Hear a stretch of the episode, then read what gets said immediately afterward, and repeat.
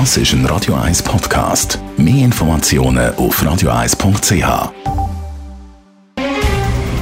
Der Finanztag auf Radio 1. Verstehen, was Menschen und den Markt bewegt. In Zusammenarbeit mit der Zürcher Privatbank Merki Baumann.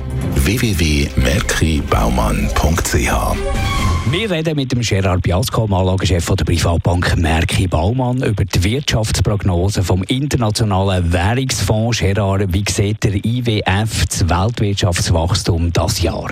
Ja, wahrscheinlich immer noch zu rosig, kann man sagen. Nein, jetzt im Ernst.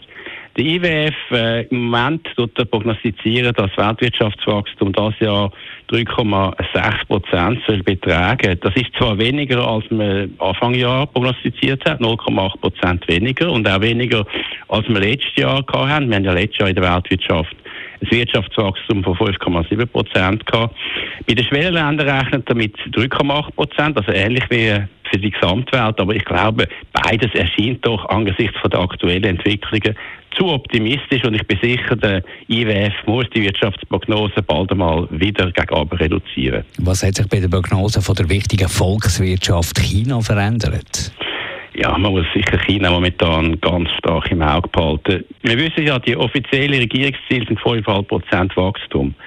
Der IWF sieht 4,4% äh, Wachstum für China, hat es abgenommen von 4,8% Auch das muss man sicher nochmal gegen verändern.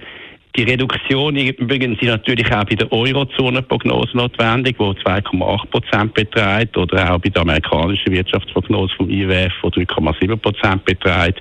Überall immer noch zu optimistische Einschätzung. Nicht nur beim IWF, das ist allgemein so ein bisschen der Konsensus. Was sind die Hintergründe von dem geringeren Wirtschaftswachstum 2022 gegenüber dem letzten Jahr? Verschiedene und genau das ist natürlich das Problem. Der IWF sagt, es sind einzelne sogenannte Schocks, wo miteinander zusammenspielen und genau das Zusammenspielen macht es schwierig zum prognostizieren.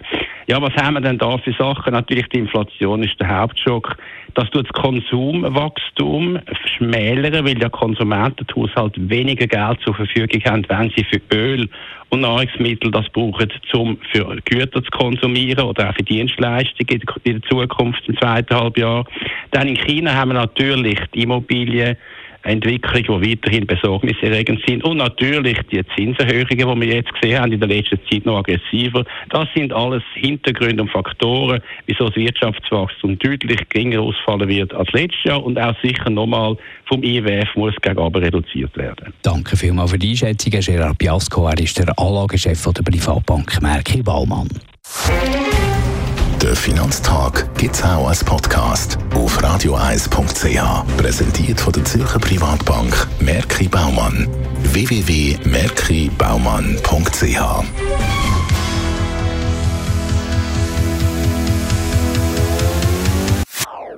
Das ist ein Radio 1 Podcast. Mehr Informationen auf radioeis.ch.